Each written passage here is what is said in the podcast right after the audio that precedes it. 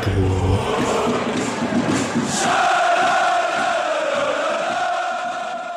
Hallo und herzlich willkommen zur 75. Folge des Podcast Freiburg. Wir sind super happy hier am Donnerstagabend. Hallo Mischa, hallo Julian, hallo Patrick. Ihr dürft jetzt alle unisono gleichzeitig Hallo sagen.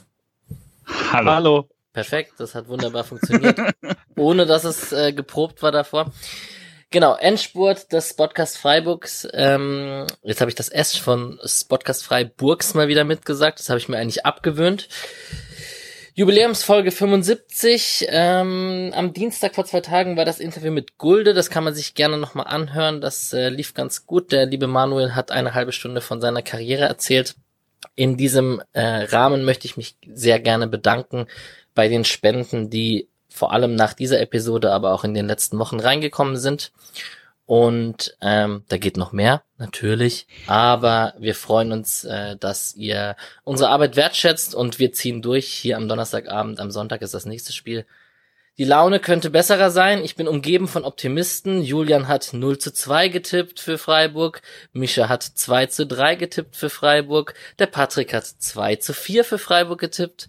Ich bin mit einem 0 zu 0 noch am nächsten dran, auch wenn das keine Lorbeeren verdient, weil ähm, am Ende haben wir 3 zu 0 gegen die Hertha verloren an diesem 30. Spieltag. Das ist das Nachholspiel gewesen wegen der Corona wegen des Corona-bedingten Ausfalls. Ich habe mit meinem Trainer geschaut in Berlin, Herr, Ta Herr Thaler, ähm, habe auch das ein oder andere Bier schon drin. Das heißt, wenn ich irgendwelche Wortfindungsstörungen habe, bitte ich das im Vorfeld zu entschuldigen.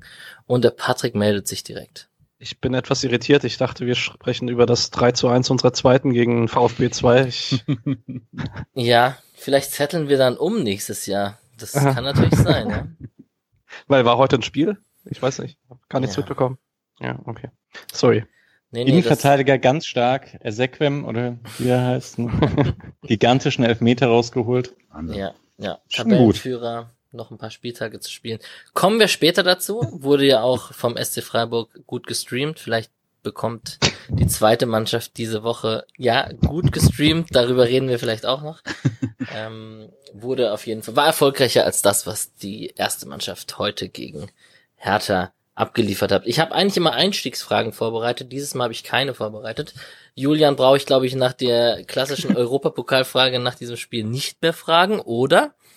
Ah, ich bin da sehr optimistisch. Nee, also es war, war ja schon vorher eigentlich klar, dass jetzt alles perfekt laufen müsste und selbst dann, ich habe irgendwie, äh, es sind natürlich auch nur so Zahlenspielereien, aber bei äh, dieser amerikanischen Statistikseite 538 waren es irgendwie vor dem Spiel zwei Prozent Chance für Freiburg auf Europa, habe ich gesehen. Ich denke, die sind jetzt auch weg und äh, ist jetzt nach den, nach den paar Niederlagen, die man dann schon zu viel gegen die Kellerkinder hatte, nicht mehr überraschend, aber dann doch ein bisschen schade, dass man die letzten Spiele geht, ohne dass es noch um irgendwas geht, selbst wenn es unwahrscheinlich gewesen wäre. Ich finde das sehr voll, also das wären zwei Punkte in drei Spielen gewesen. Ja, das, also ich weiß nicht, ich habe davor eigentlich schon ein bisschen nach oben geschielt. Dachte auch, ich hatte es so ein bisschen fest eingeplant gegen Hertha, drei Punkte. Und dann mal schauen, was noch geht. Ja, aber jetzt halt nicht mehr. Ja, für deinen Blogartikel ist es wahrscheinlich auch zu früh, dich zu fragen. Ich weiß nicht, ob du da schon in die Tasten gehauen hast. Es ist gerade für die Zuhörer eine knappe Stunde nach Abpfiff. Nee, ich habe nicht äh, nichts geschrieben. Ich weiß gar nicht, ob ich 3-0 gegen Hertha, das will niemand lesen, glaube ich auch. Also ich mache das ja. Aber hören. ja, hören. Ja, vielleicht ist hören nicht ganz so schlimm wie dann lesen ist für viele anstrengend, glaube ich auch. Und ähm, dann sich da nochmal, ja, da kommt der nicht so gut eine Stimmung rüber oder so. Ich würde dir tendenziell recht geben, aber ich glaube nicht, dass man für deine Blogartikel so lange braucht, sie durchzulesen, wie wir manchmal hier uns totquatschen. Naja. Da, da hast du recht, aber ich glaube vielleicht, also ich glaube für manche ist es anstrengender, sieben Minuten sich hinzusetzen und zu lesen, als sich dann so, also so wie ich Podcasts höre, ich lasse mich halt sehr häufig berieseln, muss ich sagen. Ich sitze selten mit Stift und Zettel da und den Kopfhörern und höre Podcasts. Dafür wird dann doch zu viel gelabert auch. Ähm, ja. Hier natürlich nicht. Hier nicht. Hier, Hier nicht. Ich hoffe, ihr macht euch jetzt Notizen, wer was zu Podcasts sagt aktuell. Am Ende wird abgefragt.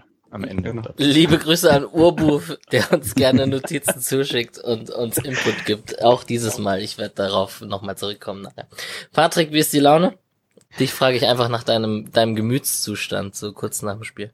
Es ist, uh, ich weiß gar nicht. Also ich bin auch ein bisschen gefrustet, dass es um nichts mehr geht in den letzten Wochen, aber ich, weiß, ich habe es vorhin bei Twitter schon geschrieben. Ich fand es eine durchschnittliche bis unterdurchschnittliche Leistung. Ähm, ein bisschen nervig, dass man halt in zwei Situationen komplett gepennt hat in der ersten Halbzeit.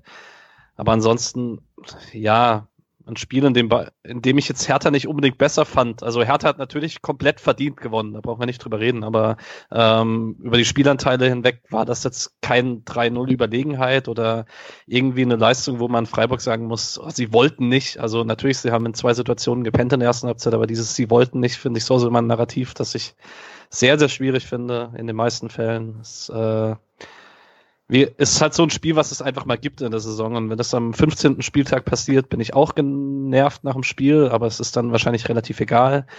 Das ist jetzt halt so dieser Sargnagel in jegliche Hoffnung in eine spannende Saison ist, ist ein bisschen nervig, aber nichts, was mich morgen noch großartig ärgern wird tatsächlich um jetzt hier einen kleinen, man kann hier einen kleinen Rahmen spannen, weil ähm, in der Pressekonferenz vor dem Spiel ging es darum, keine Wettbewerbsverzerrung im Abstiegskampf zu ähm, machen aus Sicht der Freiburger. Und das nächste Spiel, wenn wir ganz am Ende drauf kommen, ist natürlich gegen den ersten FC Köln am Sonntag.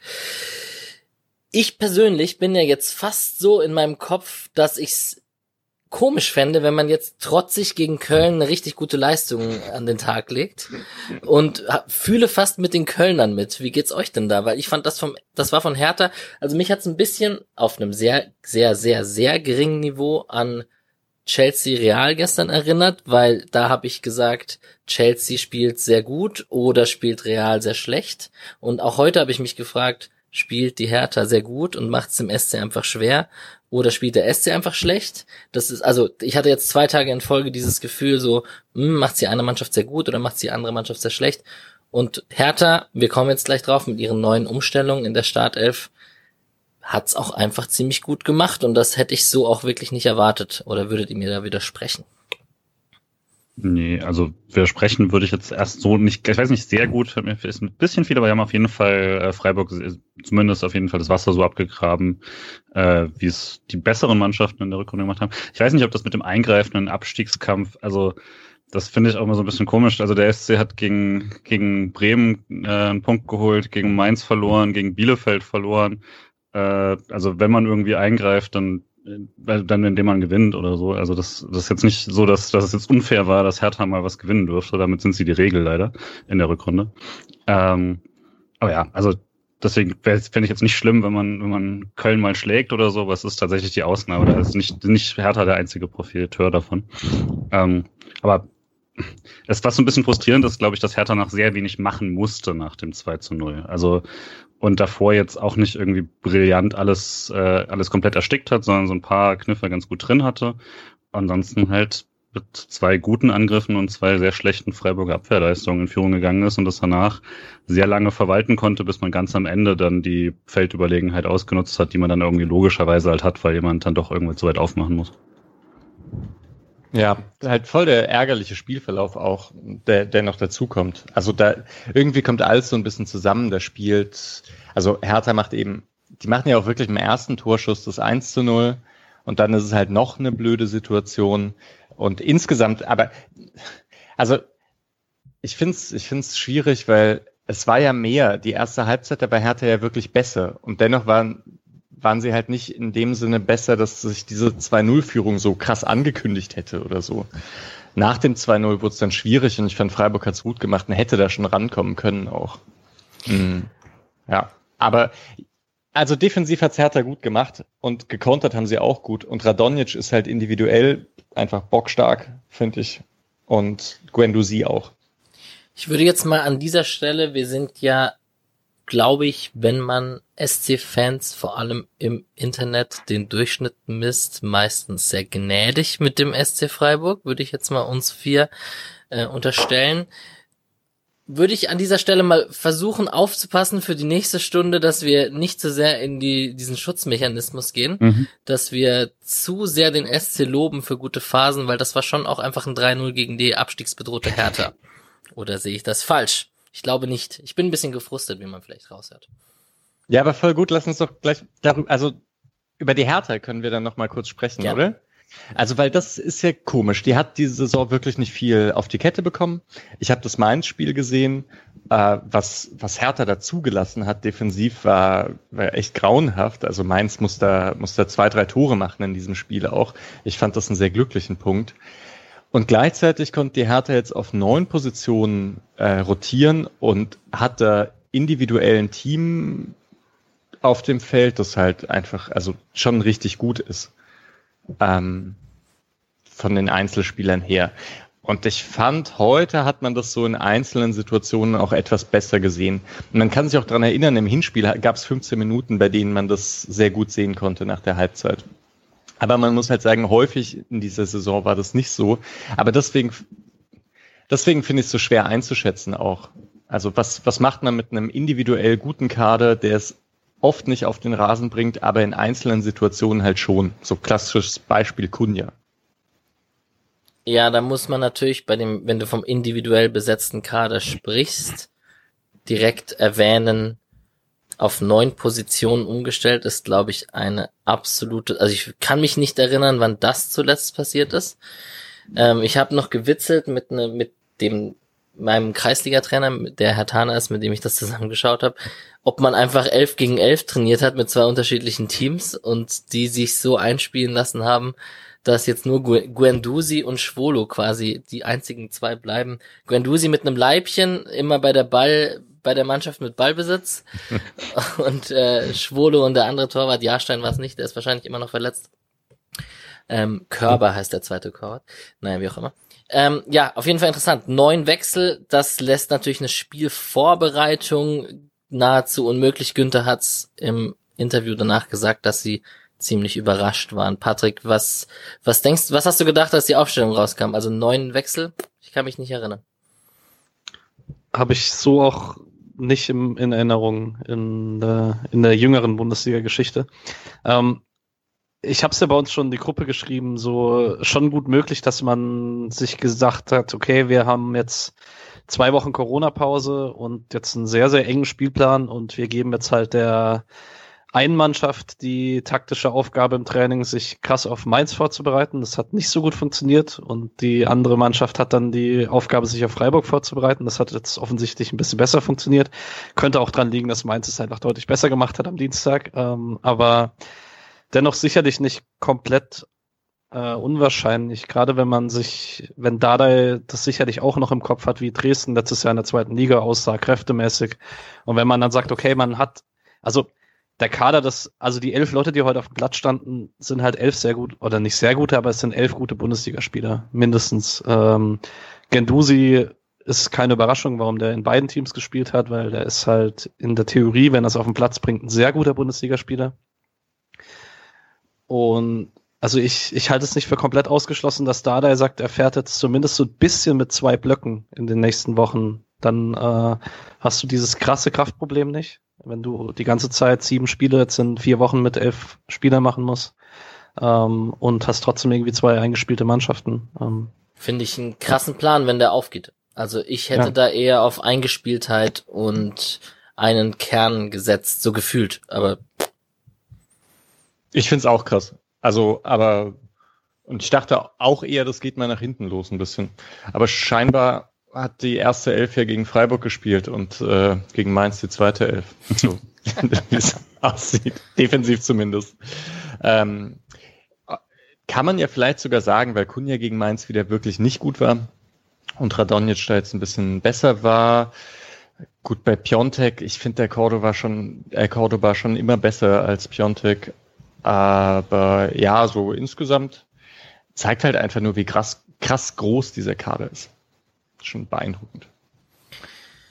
Ja, also die ganzen Umstellungen, die würde zu lange dauern, wenn man die erwähnen würde. Vielleicht heben wir noch einmal kurz Alexander Schwolo heraus aus unserer Freiburger Sicht. Ähm, werden wir vielleicht auch über den Lauf, ähm, wenn wir über das Spielgeschehen sprechen, noch mal ein paar Mal erwähnen. Aber auch gegen das Spiel gegen Mainz war ja am Montag vor drei Tagen da schon mit einer guten Leistung und ist ja jetzt zurück als Nummer eins und scheint sich ja auch zurückgekämpft zu haben, auf jeden Fall. Hatte auch ein paar richtig gute Aktionen, ne? Also, weil es alles nichts war, waren es keine quasi unhaltbaren, die er rausgeholt hat oder so, aber waren ein paar richtig ordentliche Sachen dabei. Der Kopfball, auf den er mit dem Fuß da gut reagiert und der hübsche Flugball und so, er war, sah gut aus. Ich fand halt seine, seine gechippten Bälle richtig, richtig gut.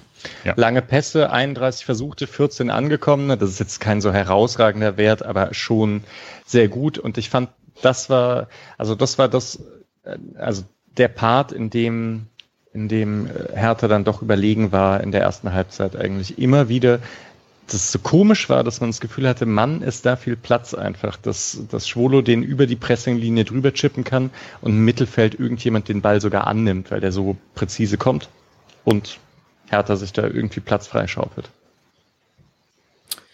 Der SC also ich glaube, das ganze Thema Jens Lehmann könnte man an dieser Stelle noch über die Hertha erwähnen. Das hat aber nicht wirklich viel mit dem Spiel zu tun. Deswegen würde ich das mal, falls noch Zeit am Ende ist, kann man da ja noch drüber sprechen. Aber ich glaube, da sind wir eh alle einer Meinung. Der SC auf zwei Positionen verändert. Gulde ist reingerückt für Heinz. Ähm, ich persönlich fand im Interview vor zwei Tagen hat er sich nicht so angehört, als ob er spielen würde. Das war vielleicht Mimik und seiner, seiner Stimme geschuldet, der beiden Sachen, aber irgendwie, ich, ich hätte es nicht gedacht. Ich dachte, er spielt nicht. Und Santa Maria äh, Keitel kam für äh, Santa Maria kam für Keitel rein, der nicht mehr gelb gesperrt wäre. So rum. Ähm, ja, keine große Überraschung, oder Julian? Was, was denkst du mit der Aufstellung vom SC? Meine Überraschung war, dass Grifo nicht spielt. Also ähm, vielleicht kann man da, wir haben es danach auch diskutiert. Ich die Logik irgendwie, wenn er dann, äh, dass er jetzt äh, vielleicht nicht die Luft für beide Spiele innerhalb von drei Tagen von Beginn an hat oder so, würde Sinn ergeben. Aber mich hat es dann doch überrascht, weil er bisher einfach konsequent gesetzt war und auch bei einer Rückrunde, die nicht mehr so krass war wie jetzt das Ende der Hinrunde, wo er wirklich äh, außerirdisch gut war, äh, trotzdem man es immer noch gemerkt hat, äh, wenn er nicht auf dem Platz war und dementsprechend hat mich das ein bisschen überrascht. Ich fand es tatsächlich auch überraschend, dass Heinz rausrotiert ist, weil ich den die letzten Wochen eigentlich ganz gut fand. Ähm, hätte jetzt eher erwartet, dass es vielleicht Schlotterbeck erwischt, der gegen Hoffenheim schon nicht so glücklich aussah, dass man dann vielleicht mit Lienhardt in der Mitte und Gulde rechts spielt ähm, oder so. Aber dass wirklich Heinz komplett rausfällt, hätte ich jetzt nicht unbedingt mitgerechnet persönlich. Wenn man dann Heinz und Grifo für Höhler und Gulde reinnimmt, dann ist man, glaube ich, bei der Aufstellung, die sich die meisten aktuell malen würden. So, ja. Also insgesamt merkt man auch keine Verletzte. Ist wirklich top. Aber mit den meisten meinst du ja dann nicht mich, weil Höhler spielt natürlich. ja, hättest du Höhler. Nee, jetzt mal ernsthaft? Nee, nach dem Über Spiel. Grifo? Nach dem Spiel gehen mir die Argumente aus, leider. Ich habe es ja vorhin schon geschrieben. Also heute war ich nicht wirklich zufrieden mit der Leistung von äh, Lukas Höhler, woran auch immer das gelegen haben mag. Aber es war sicherlich nicht sein Spiel. Natürlich spielt ein Grifo, wenn er fit ist, klar. Mhm. Ja. Ich ganz kurz noch eine Sache bei Grifo am Ende. Nach irgendeinem Schuss und nach irgendeiner Aktion hat sich noch gesehen, dass sich so auf die Knie stützt. Und ich weiß, also kam mir schon so ein bisschen vor, dass er pumpt. Also es war jetzt nicht, dass er irgendeinen Lauf nicht gemacht hat. Aber naja, Corona ist halt so eine Erkrankung. Ich glaube, Grifo hatte keine großen Symptome oder so, aber vielleicht ist es halt einfach noch nicht so weit, dass er da zwei Spiele hintereinander machen kann. Vielleicht auch nächstes Spiel nicht. Da, da muss man mal abwarten. Ich glaube, wenn er nächstes Spiel nicht von Anfang an spielt, bedeutet das, dass er noch nicht ganz fit ist. Ja, Patrick, du hast ein bisschen hier die Highlights übernommen. Wie würdest du denn sagen, dass der SC bzw. die Hertha, wie sind denn die beiden ins Spiel gekommen und wer hat sich denn in den Anfangsminuten so als spielbestimmende Mannschaft herausgestellt? Kann man das überhaupt sagen? Schwer zu sagen. Ich würde schon sagen, dass Freiburg die erste Viertelstunde gehört hat, aber eher, weil Hertha Freiburg den Ball überlassen hat, nicht weil Freiburg jetzt äh, krass viele Chancen sich erspielt hat, hat hätte. Aber ich finde eigentlich schon, dass man ganz gut reingekommen ist. Ähm, was sich aber relativ früh rausgestellt hat, finde ich. Äh, man hatte eine individuelle Pressing-Situation von Demirovic gegen Gendusi, wo dann der Freischuss entsteht, wo die Höhler-Chance sich daraus ergibt, aber sonst hat man relativ früh gegen den Ball wenig Zugriff bekommen. Also Hertha hatte viele Lösungen gegen das Anlaufen von Freiburg oder hat es dann halt im Zweifel, wie Misha schon gesagt hat, mit dem gechippten Ball äh, gelöst. Also wenn Hertha in Ballbesitz war, hat es man, hatte man schwer Zugriff zu bekommen. Und im Freiburger Aufbau war es schon sehr, sehr früh auffällig, dass ähm, werden wir sicherlich vielleicht später noch drüber sprechen oder eigentlich können wir es auch jetzt an der Stelle machen, weil er hatte keine Aktion in der ersten Halbzeit. Santa Maria war schwach heute. Ähm, man hatte ihn schon ein paar Mal so diese Saison, gerade im 3-4-3, dann mal so, oder auch im 4-4-2, wenn Höfler sich hat äh, fallen lassen, als taktisches Opfer. Und dass er deswegen halt nicht anspielbar war, weil er halt in dem Raum stand, in dem viele Japaner standen. Aber heute hätte ich mir irgendwie gewünscht, also ich finde, er hat sich in seiner Passivität so ein bisschen versteckt, weil ähm, Hertha halt überhaupt nicht aggressiv angelaufen ist und dann irgendwie die schon Möglichkeiten bestanden hätten, dass man das irgendwie ein bisschen besser aufzieht und da war halt sehr passiv und ja, war sicherlich ein, ein Grund dafür, warum man nicht wirklich in gezielte Angriffssituationen gekommen ist. Da würde ich gerade die Frage vorziehen, tatsächlich. Fandet ihr es gerechtfertigt, dann Santa Maria zur Halbzeit rauszunehmen, obwohl ich ja fand, dass Höfler ziemlich gelb-rot gefährdet war? Auch, auch wenn nicht so krass, aber man, man macht das dann einfach trotzdem. Man hat auf die Viererkette umgewechselt. Höfler ist da ein bisschen wichtiger, das ist klar, aber ich fand, ich war trotzdem überrascht, egal wie die Leistung von Santa Maria war, dass er da rausgegangen ist. Wegen dem, wegen dem letzten Foul direkt mit dem Halbzeitpfiff auch noch, oder?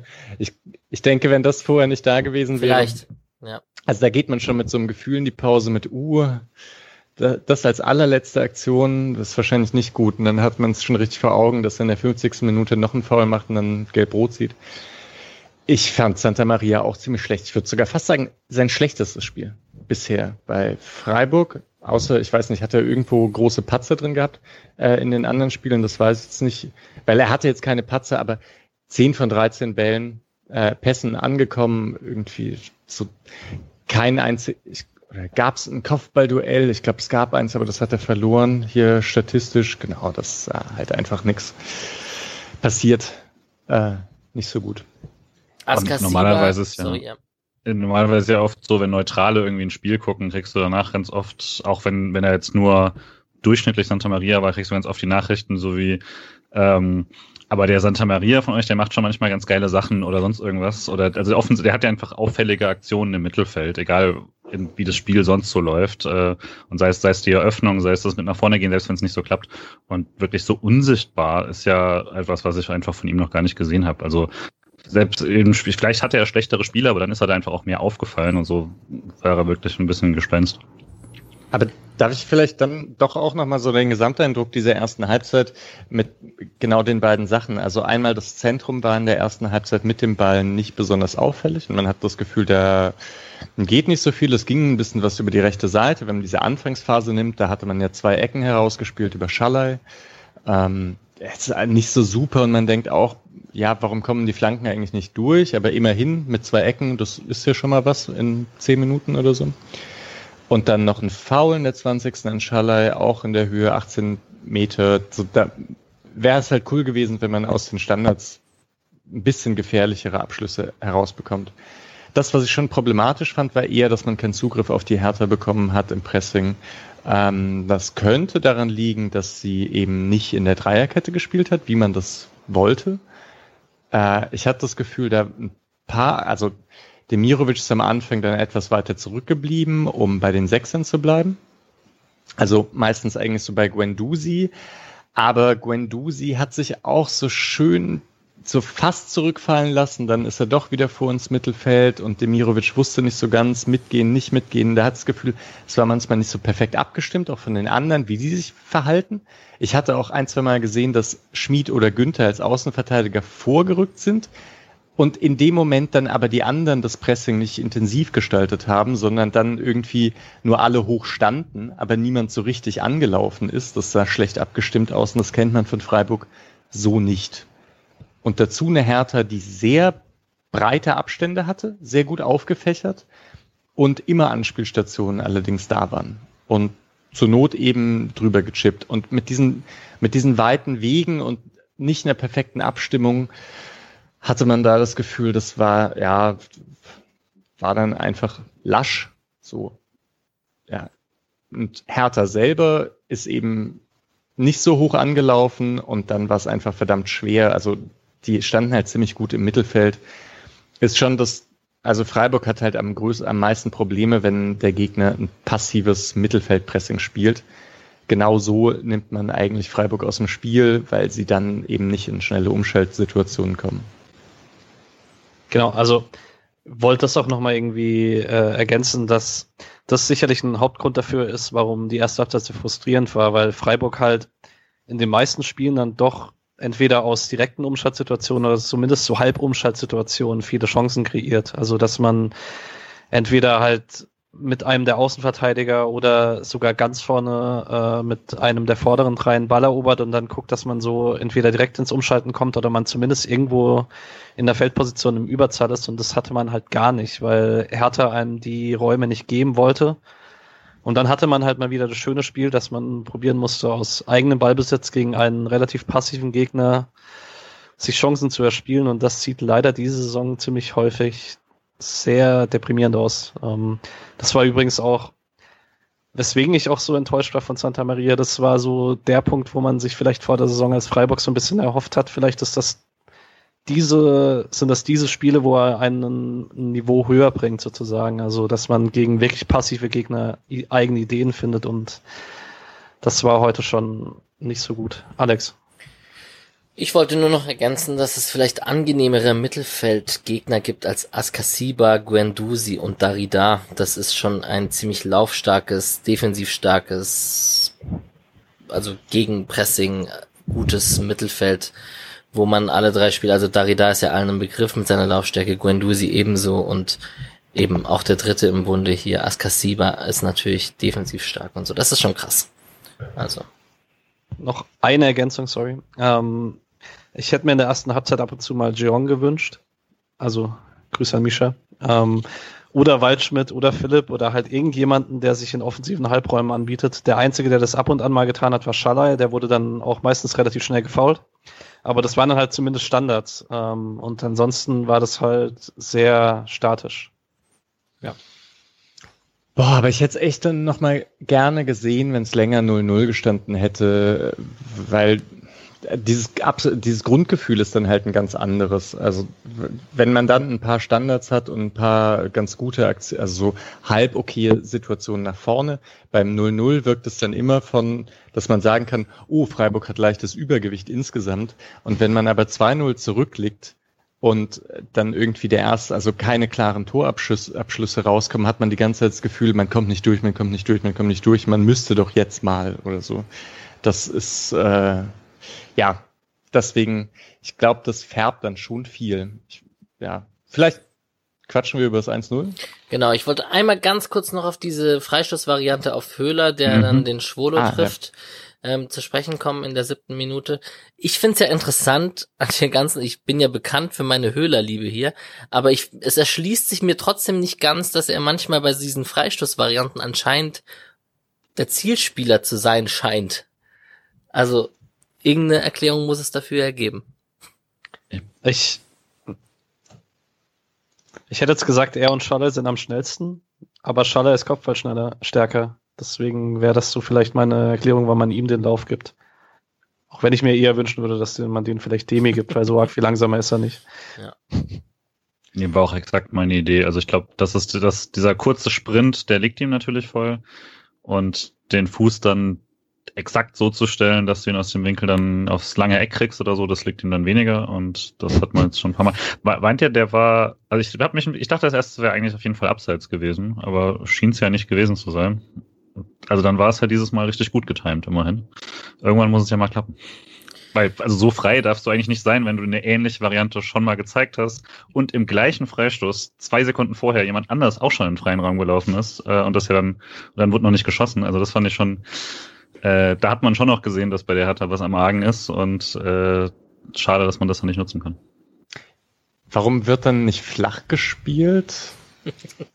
Also ein bisschen, ja, war, war schon auch schwierig zu bekommen für ihn. Ja. Aber wenn man sich fragt, warum Höhler der Zielspieler für die Spezialvarianten ist, könnte man sich auch fragen, warum Höfler, wenn Petersen nicht auf dem Feld ist, derjenige ist, der auf einen kurzen Pfosten rennt bei der Ecke und den Ball dann direkt aufs Tor bringt. Und also Schaller wissen wir, dass der Kopfball spielen kann. Ja gut, die anderen können es halt nicht so gut. Das muss man. Hey, Höfler hat mit genau so einer Variante das erste Bundesliga-Tor von Charles Oyuncu vorbereitet. Hm. Sorry. Ja, ja. nee. Ist, Datum, also ich, Patrick. Ohne Datum zählt's nicht. Das war gegen Hoffenheim, aber Datum weiß ich nicht. Sehr gut. Gut, wie Micha schon gesagt hat, lass uns doch übers, äh, lasst uns doch über das 1 0 reden. Ähm, ja, Toruneria schießt aus circa 25 Metern, Müller prallt zur Seite ab. Ähm, ja, und jetzt fragen wir uns, Schlotterbeck oder Günther, wer ist denn da jetzt zu zögerlich gegen Piontek? Ich glaube, die, oder, okay, jetzt wollte ich schon Biontech sagen. Naja, ähm, wer ist denn am meisten schuld? Ich würde übrigens Müller nicht ganz ähm, von der Schusslinie nehmen wollen, weil der zwar zur Seite abgefälscht ist oder abgelenkt ist, aber nicht so zur Seite, wie man es sich im optimalen Falle wünschen würde. Wer traut sich? Ja, ja, ja. Vielleicht nochmal zu der Situation insgesamt. Ich war dann doch überrascht, dass Piontek den Schuss in dem Moment nimmt. Ähm, weil das ist so eine Situation, äh, der Ball ist gut zur Seite abgewehrt. Hm, Piontek geht dahin, man hat das Gefühl, okay, der wird jetzt nach außen abgedrängt und dann äh, spielt er nochmal zurück und mal schauen, ob da noch irgendwas passiert. So hat sich die Szene praktisch schon im Kopf durchgespielt vorher, bevor es passiert ist. Und äh, es schien mir, dass die, dass Günther und Schlotterbeck diese Szene und Müller auch diese Szene auch so durchgespielt haben schon im Kopf und dann aber nicht richtig dazwischen gegangen sind, weil ich glaube, Schlotterbeck kann halt den, Schlotterbeck kann diesen Schussweg zumachen und deswegen würde ich da schon ihm die Hauptschuld geben. Mm, beim Müller würde ich auch sagen, er reagiert ein bisschen langsam, weil er nicht damit rechnet. Und Günther, er steht halt echt hinter ihm. Da finde ich es schon schwierig. Es könnte sein, dass er halt einen Elfmeter provoziert, wenn er da noch energischer hingeht.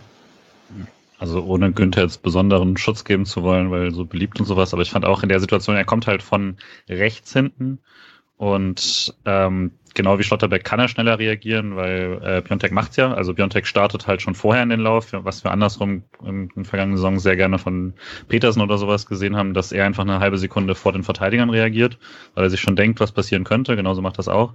Und Günther Schlotterbeck nicht. Aber Günther kommt halt von rechts hinten und er macht dann sogar diesen klassischen, er bleibt halb stehen und zieht schon so halb die Arme hoch, weil er Angst hat, ihm jetzt in die Füße zu laufen. Und das ist sofort elf Meter. Äh, und Schlotterbeck steht da mehr oder minder rum und wartet eigentlich nur drauf, ob das dann nochmal ins Tripling geht und dann kann er quasi, wenn er den, den Schritt zurück macht, kann er dann dazwischen sein. Aber so ist halt die lange Ecke offen. Ich glaube auch Müller sieht nicht toll aus bei beiden Sachen. Also beim ersten Schuss sieht er aus, ob er relativ spät nach unten kommt und beim zweiten, das ist jetzt nicht per se seiner, aber weil er muss die kurze Ecke haben erstmal, aber ist er auch relativ spät unten so oder hat vielleicht auch das, das Bein lang machen können oder so. Bin mal gespannt, was dann irgendwie so Torhüter-Experten dazu sagen. Aber ähm, würde schon sagen, Schlotterbeck pennt da am meisten und steht dann relativ nutzlos im Raum. Ja, und dann hat Piontek seinen Torriecher bewiesen da im Strafraum und hat äh, das 1-0 gemacht. Ähm, Ganz kurz zu, zur Situation davor, Terone Riga, der, der wird ja von Schaller so begleitet und Schaller ist aggressiv dran, finde ich sogar ganz gut. Also es, man kann so fragen, ob er runtergehen muss oder nicht. Ähm, das weiß ich nicht. Aber irgendwie war da viel Platz und wenig Druck auf, auf Toruna Riga. Und insgesamt ist diese Szene halt ärgerlich, weil da, also Piontek und Toruna Riga, beide werden nicht so richtig angegangen und haben so gefühlt Platz. Ähm, ist nicht das erste Mal in dem Spiel, glaube ich. Also Wagner hat es auch am Anfang vom Spiel schon mal analysiert, dass Hertha das im Spielaufbau häufiger mal gemacht hat, dass sich einer der Sechser nach links hat äh, fallen lassen und Toro Nariga dann ins Mittelfeldzentrum sozusagen eingerückt ist. Und da ist er wieder sehr, sehr weit im Zentrum. Ich denke auch, jetzt mal grundsätzlich so von Schaller als Verteidigung her, klar, er muss vielleicht nicht unbedingt auf dem Boden, aber jetzt mal ehrlich, Toro Nariga kann man den Schuss aus 25 Metern im Zweifel auch geben, würde ich jetzt mal einfach so sagen. Also ich, ich behaupte mal, Freiburg, äh, also wenn Streich sich das dann anguckt nach dem Spiel, sagt er, da ist nicht unbedingt der Fehler passiert. Also, dass man einem gelernten Innenverteidiger den Schuss aus 25 Metern gibt. Aber ähm, ist aber auch gut aufgelöst davor von Askasiba, der ja auch das 2-0 einleitet. Also es war, glaube ich, das erste Mal seit langem, dass ich Askasiba so gesehen habe, dass er die Ablöse, die Hertha an Stuttgart gezahlt hat, irgendwie rechtfertigt hat. Ja, du hast gerade Sandro Wagner erwähnt. Wollen wir jeder einmal kurz sagen, dass das, was er da bei The Zone macht, eigentlich ziemlich gut ist, würde ich jetzt mal behaupten. Mhm. unbeliebte Meinung anscheinend. Ich war also bei Twitter ein paar Mal gesehen am Anfang, boah, jetzt nicht den Wagner und so, äh, den, was ich aus Karrierezeit noch teils nachvollziehen kann. Ähm, aber als, und ich habe ihn als Kommentator jetzt eben auch nur ein paar Mal bei der Zone gehabt, aber ich fand ihn immer bis jetzt und jetzt auch wieder, wenn es jetzt nicht unbedingt ein Bayern-Spiel ist, wo es mir dann zu viele persönliche Anekdoten noch dazu waren, ähm, finde ich das echt ziemlich gut redet sehr viel, aber ja. äh, nicht, ja. nicht, nichts Dummes quasi. Genau, also er redet ein bisschen mehr als der Kommentator meistens. Also ja, das ist glaube ich mehr gesagt als Uli Hebel, aber ich finde es eigentlich auch ganz okay. Manchmal ein paar Phrasen zu viel, aber eigentlich in Ordnung. Ja, ich wollte dazu noch sagen, was war das? Ich glaube, er hat Paris gegen Manchester City hat er auch mitkommentiert am Dienstag.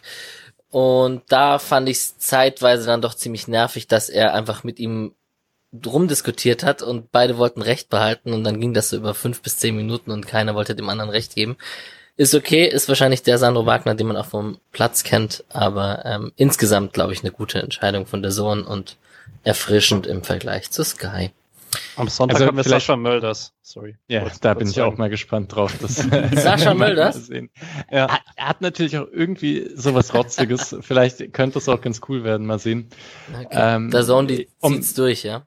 Ja, um ein bisschen Kontra zu geben, ich finde Sandro Wagner an manchen Stellen schon so etwas, äh, ja, also dann doch ein bisschen zu sehr auf sich bezogen, so, aber er sieht halt taktisch Dinge. Und das ist irgendwie ganz gut. Also da, das, das hat dann insgesamt eine Qualität, die anders ist, als wenn Lothar Matthäus ähm, Co-Moderator ist. Deswegen ist das Meckern auf höherem Niveau.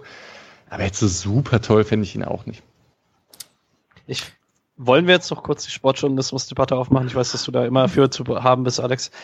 Ich frage mich ja immer, ähm, ist von Sky einfach nicht gewollt, weil Matthäus hat ja trotzdem Trainerschein und äh, ich bin mir sehr, sehr sicher, dass er die gleichen Dinge, die ein Sandro Wagner oder ein Ralf Gunisch sieht, auch sieht. Aber er spricht sie halt nicht aus und dann ist halt die Frage, liegt es an seinen rhetorischen Fähigkeiten, was ich auch nicht komplett ausschließen möchte, oder liegt es halt einfach daran, dass Sky es nicht haben möchte, weil es halt nicht irgendwie das Zielpublikum ist und dann fände ich schade um ehrlich zu sein. Ich weiß nicht, ob er es sieht. Bei, bei Matthäus bin ich mir, bin ich mir unsicher. Ich glaube, was Trainerschein so weiter angeht, keine Ahnung, wie viel tatsächlich äh, Scouting, taktische Analyse die machen oder ob es da halt nicht viel mehr um Spielformen geht und ähm, wie man sein Team irgendwie zusammenhält oder so. Äh, keine Ahnung, ich weiß es jetzt nicht genau. Aber ich, also ich glaube, Matthäus sieht nicht so viel. Ich glaube, diese alteingesessenen Sky-Sportkommentatoren würden sich auch niemals darauf einlassen, dass ihnen so viel reingegrätscht wird und sind sich selber noch viel wichtiger als diese jungen DAZN-Kommentatoren, die einfach dieses neue Konstrukt verfolgen mit einem Spieler an der Seite und das beide profitieren davon und schmeißen sich den Ball zu, so. Also, das, glaube ich, ist auch noch part of the game. Ja, ich glaube, das, das merkt man auch einfach, dass die teils bei der Zone, teils in äh, wo, Streams, wo man es halt damals gucken konnte, auch mit US-Kommentatoren aufgewachsen sind, wenn sie US-Sportarten gucken. Viele von denen kommentieren ja auch eben bei Basketball, Football, irgendwie sowas. Und da ist es total üblich, dass man eben sich gegenseitig den Ball zuspielt und dass der Co-Kommentator oft jemand ist, der das, der irgendwie halt entweder Trainer oder Spieler war und dementsprechend für die taktische Analyse zuständig ist, äh, das live immer wieder reinzubringen. Aber weil ein Spiel eine Menge dauert und gerade im US-Sport viele Pausen sind, äh, man ja auch viel äh, Gespräche zwischendurch hat. Und das kann manchmal zu viel sein, aber ich finde das vom Konstrukt her auch deutlich angenehmer über die Zeit, gerade bei Spielen, bei denen ich zum Beispiel jetzt nicht den SC habe, sondern dann halt irgendwie äh, Mainz-Augsburg läuft oder so, dann finde ich das schon ganz gut, wenn ich da ein bisschen mitgenommen werde. So, das war ein kleiner Exkurs. Äh, Julian, ich, geb dich, ich wollte dich nicht abwürgen, aber wir gehen zurück zum Spielgeschehen in der äh, ersten Halbzeit. Das 1-0 für die Hertha ist gefallen. Es gab ein paar Ecken für den SC. Es gab eine Flanke von Schade von rechts, die abgerutscht ist und ans Außennetz äh, gerutscht ist. Ähm, Patrick, du hast geschrieben, die Hertha kann das SC-Pressing gut auflösen. Urbu hat mir geschrieben, die flachen Eröffnungen aus der Abwehr bekommt Freiburg nicht verteidigt. Das ist im Prinzip ja die gleiche Aussage, nur mit anderen Worten beschrieben. Ja, Hertha hat das 1-0 sichtlich gut getan und in der 22. Minute gab's dann das 2-0. Äh, Radonjic gegen Lienhardt lässt ihn aussteigen. Lienhardt an der Grundlinie, muss man sagen. Patrick, wie hast du es gesagt im Chat? Fürs, ja, Ra fürs also, Phrasenschwein? Wenn du als Abwehrspieler auf den Boden gehst im eigenen 16er, musst du einen Ball halt haben. Das ist, es ist trotzdem individuell gut gemacht von Radonjic, gerade die Flanke danach Das ist, glaube ich, dann in der Mitte sehr, sehr schwer zu verteidigen, ähm, wenn die Flanke halt genau getimt kommt und, äh, und Pekarik von hinten mit Dynamik reinstößt. Aber es ist halt davor schon ein bisschen sehr naiv. Askasiba hat sehr viel Platz, um den Ball auf Radonjic zu spielen. Lienhardt stellt sich alles andere als gut an und ja. PK Dann ab der, ab der Flanke ist es eigentlich gelaufen, muss man sagen. Ja. Ja. Boah, voll nervig. Also ich weiß auch nicht genau, warum, also wie das da so passiert. Ich finde es auch schon sehr gut von Radonjic. Und ja, das ist ja jetzt nicht in dem Sinne eine Flanke, die dann, also die zufällig irgendwo hinkommt, sondern der Weg ist ja nicht so groß. Radonjic steht ja schon im 16er und es ist ja eher so der kurze Pfosten, an den die Flanke dann, also im Prinzip ist ja ein hoher Pass, der da gespielt wird. Insgesamt hübsch. Also da muss man schon auch sagen, dass das war gut gemacht von der Hertha. Nicht perfekt verteidigt, aber ja. Ja, also mein Herr Tana, ähm, Trainer, der mit mir geschaut hat, der hat direkt gesagt, warum spielt Pekarik und das ausgerechnet, der natürlich das Tor macht, ist sinnbildlich. Ja, ansonsten stand es 2-0 dann in der 22. Minute. Es gab in der 26. einen Distanzschuss von Demirovic, der abgefälscht wird und Schwodo gut pariert. Es gab am Ende noch in, von der ersten Halbzeit einen Demirovic-Schuss, der rechts vorbeigeht. Ähm, hätte er vielleicht passen können. Dazwischen noch die zwei gelben Karten für Höfler und Demirovic. Ein bisschen Frust war gefühlt auch dabei. Und Hertha ist so ein bisschen in den Verwaltungsmodus, hatte ich das Gefühl. Und ich dachte die ganze Zeit, ah, ein 2-1 vor der Halbzeit, dann geht da noch was.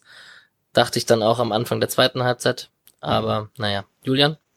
Also äh, es gab auch noch eine, eine Sache, die bei der Zone so gar nicht so Thema war, aber einmal war Höhler eigentlich frei durch und rutscht dann weg. Und das war so ein bisschen sinnbildlich, aber das war so 24., 25. rum.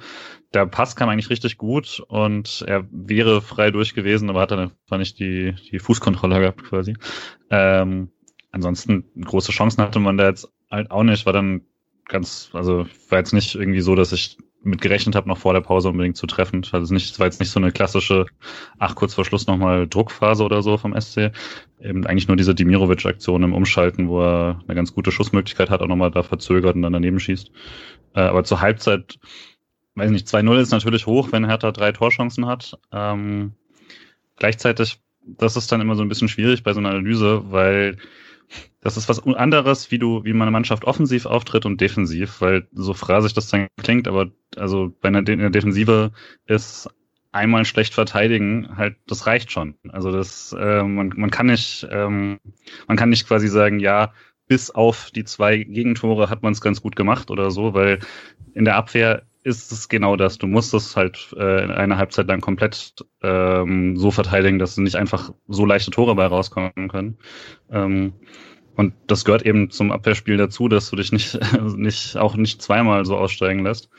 Und dementsprechend würde ich schon sagen, der Hertha führt da auf jeden Fall zurecht. 2-0 ist dann natürlich hoch aus den zwei Szenen. Ich denke mal, mit einem 1-0 hätten alle gesagt, ja, das passt. Aber Frage dann vielleicht an Patrick, du kannst ja vielleicht ergänzen dann mit dem, was du sagen würdest kollektiv schlecht verteidigt oder individuell schlecht verteidigt? Teils, teils. Also ich, ich würde sagen, ähm, also ich habe mir in der Halbzeit auch gedacht, dass es dann einen Wechsel gab von, für, von Grifo für Schlotterbeck. Also eigentlich wäre es tatsächlich egal gewesen, welchen der Viererkette du rausnimmst, weil ich fand jetzt keinen sonderlich gut. Ich fand auch, ich fand es auch von Gulde kein sonderlich gutes Spiel. Ähm, und was man echt gesehen hat, ähm, auch in der zweiten Halbzeit gab es noch mal eine Situation, wo Lienhardt wieder böse überlaufen wird, was so ein bisschen an Tyram erinnert. Man hat halt echt so, wenn man ein Problem hat defensiv, dann hat man ein Tempoproblem, weil Schlotterbeck ist nicht schnell, Lienhardt ist nicht sonderlich schnell, das ist kein sonderlich gutes Zeichen, wenn du mit einer Dreierkette spielst und Gulde dein schnellster Innenverteidiger ist und kein Disrespect an Gulde, überhaupt nicht, aber ähm, dennoch, ähm, also so ein bisschen Hoffnung schon, äh, dass wir halt, ja, keine Ahnung, ich meine, in drei Jahren spielt hier die Dreierkette äh, Sildilia, Nico Schlotterbeck und Ed Sequem, dann ist das egal, aber ähm, nein, Spaß beiseite, aber es ist schon, ähm, es ist auch beim 2-0, Lienhardt muss so in den Zweikampf gehen, weil Radonjic ihn davor leicht im Tempo überspielen kann. Ähm, man hat halt immer mal wieder die Situation und die Hertha ist halt eine Mannschaft, die offensiv stark übers Tempo kommt, also die viele schnelle Spieler hat, die sonst äh, Schwächen haben, gerade in der taktischen Disziplin. Aber man hatte das jetzt schon vermehrt diese Saison auch, das äh, unterirdische Mainspiel in der Hinrunde zum Beispiel, das äh, läuft auch so unterirdisch, weil Mateta im Tempo ein Problem war. Julian. Stimmt auf jeden Fall. Ich habe aber schon den Eindruck gehabt, dass Lienhardt heute irgendwie besonders langsam war. Also ich hatte selten den Eindruck, dass er der langsamste ist und das war schon krass. Also das war, das waren wirklich in drei Situationen, vier Situationen, so wo er auf fünf Metern drei Meter verliert. Und so ist das normalerweise auch gegen schnelle Mannschaften nicht so krass. Dann ist es auch ein bisschen vielleicht eine, wie schnell schaltest du oder so. Ähm, also das war schon, ich fand es auch extrem auffällig. Ähm, bei Schlotterbeck hatten wir das eh schon ein paar Mal. Äh, und dass er ein Laufduell auf 50 Metern quasi nicht gewinnt, ist auch klar. War auch nochmal da, da eine geile Grätschen dann gemacht. Aber äh, ich fand es schon, schon enorm auffällig und dafür, dass der SC eigentlich die Mannschaft war, die gerade die Pause hatte und nutzen konnte und nicht äh, aus der Quarantäne kam und nicht äh, vor kurzem gespielt hat, überraschend. Ich will aber, also ich habe das Spiel ja jetzt irgendwie nicht nochmal groß geschaut oder sonst was, bin hier so direkt beim Eindruck, aber wenn ich das 2 zu 0 richtig im Kopf habe, dann ist es schon auch eine schwierige Situation von Lienhardt. Ich meine, er, er, er muss ja, er muss den Weg zum Tor zumachen Radonic kann nach innen ziehen, er kann aber nach außen ziehen, der steht ja praktisch eins gegen eins, wenn ich das richtig im Kopf habe. Und dann, also da ist es einfach, da ist es schwer und Radonic ist halt gut. Also aber er steht, ist, glaube ich, der Punkt. Ne? Also er steht und das ist eigentlich schon was, wo ich dann, also er kommt halt mehr oder minder aus dem Stand und ohne, ohne vorherige Dynamik. Ja, aber das, beide stehen. Ja, also das ist ja, das ist du genau hast ja drei Meter Vorteil. Ja, ja, ja, okay. Aber beide stehen, du musst halt dich vor allem darauf konzentrieren, dass der Weg zum Tor zu ist. Dein Gegenspieler ist gut. Und ich, also man fragt sich halt, wo er müsste halt noch mal eine Unterstützung oder eine Absicherung sein eigentlich. Er darf halt eigentlich nicht eins gegen eins stehen. Das ist ja selten, dass, dass Leute eins gegen eins stehen. Wenn, also wenn man eins gegen eins am 16er steht, dann versucht man ins Dribbling zu gehen, das zu gewinnen, weil so Payoff ist sehr hoch und äh, Risiko ist sehr niedrig, was dann, also man bekommt da ja kein Gegentor. Mm, und zumindest, also auf dem, auf dem Niveau würde ich sagen, dass, dass man da dann schon eher ins Dribbling geht. Deswegen weiß nicht, ob da dann unbedingt das ganz große Schnelligkeitsproblem ist, aber man sah halt irgendwie blöd aus, aber so, da scheint dann auch insgesamt irgendwas nicht gestimmt zu haben, wenn man so oft dann halt eins gegen eins stand. Hm. Ja. Naja, auf jeden Fall gab's eben die zwei besagten Distanzschüsse von Dimirovic noch. Ähm, wenn irgendwie Gefahr ausging in der ersten Halbzeit, dann war das irgendwie doch am Ende über Demi in diesem Spiel. Und äh, in der zweiten Halbzeit, Patrick, du hast es schon erwähnt. Ähm, ah, stopp. Äh, sorry, darf ich ganz kurz? Natürlich. Aber hier wegen dir, wegen Höhler ja auch natürlich. Ähm, beim in der 42. würdest du sagen, Demi muss rüberspielen auf Höhle? Ja. Hab's auch so aufgeschrieben. Also ja. man hatte drei gegen drei Situationen. In dem Moment, wo er abschließt, nicht mehr, aber davor hat er einmal den, den klaren Passweg und den muss er eigentlich rüberlegen, weil dann ist es halt, egal was Höhler für ein Spiel heute hatte, es ist eine 1 gegen 1 Situation und die musst du dann einem Offensivkollegen eigentlich geben. Bei aller Liebe zu Höhler sage ich da irgendwie, Demi hat sich irgendwie dann auch aufgerieben und mit seinem, das Foul war ja irgendwie noch, glaube ich, kurz davor, wo er die gelbe bekommen hat.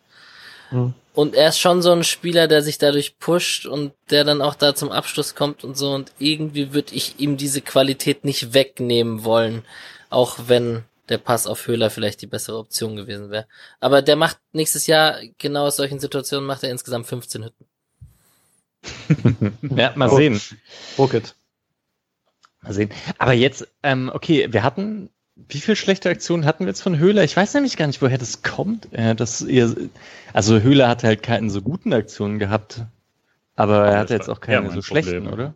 Er hat 15 Ballkontakte und 7 Ballverluste. Das ist schon keine so geile Quote. Ja, wenn er nie angespielt wird. Aber das spricht ja auch dafür, dass er nicht, nicht äh, so frei war. Also auch bei dem Demi-Ding, das war jetzt nicht so wie vor einer Woche, ja. eineinhalb, wo man etwa rüberlegen können, sondern das gab einen ganz kurzen Zeitpunkt, weil das war auch insoweit gut verteidigt von Hertha. Ich weiß nicht genau, wer da, ich glaube, Boyata war im Weg. Äh, und der hat erst den Passweg zugemacht, hat sich dann nochmal umentschieden und den Schussweg reingegangen und so. Das war jetzt nicht, nicht ein völlig rüber, offenes Rüberlegen zum Einschieben oder so.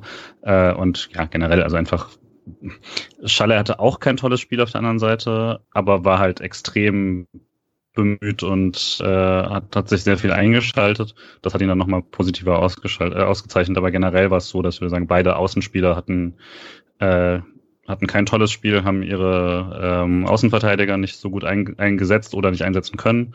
Und äh, dementsprechend hat auch das klassische Freiburger ähm, Doppel- oder Dreifachspiel nicht so funktioniert. Ich würde bei Schaller ein bisschen widersprechen, weil Schaller wird sechsmal gefoult, äh, hat, führt, glaube ich, auch 16 Zweikämpfe über das Spiel hinweg. Äh, und selbst wenn man die Fouls als gewonnene Zweikämpfe rausrechnet, hat er noch eine positive Zweikampfquote. Also Scholler hat schon sehr, sehr viele Aktionen gesucht, aber wurde halt auch sehr physisch angegangen von Hertha und dann frühzeitig unterbunden. Aber eigentlich alle rausgeholten Standards, egal ob es Ecken oder Freischüsse mhm. waren, wurden von Scholler rausgeholt und so. Und ja, wenn aus so einer halt ein Tor entsteht, dann ist es auch von ihm gezogen.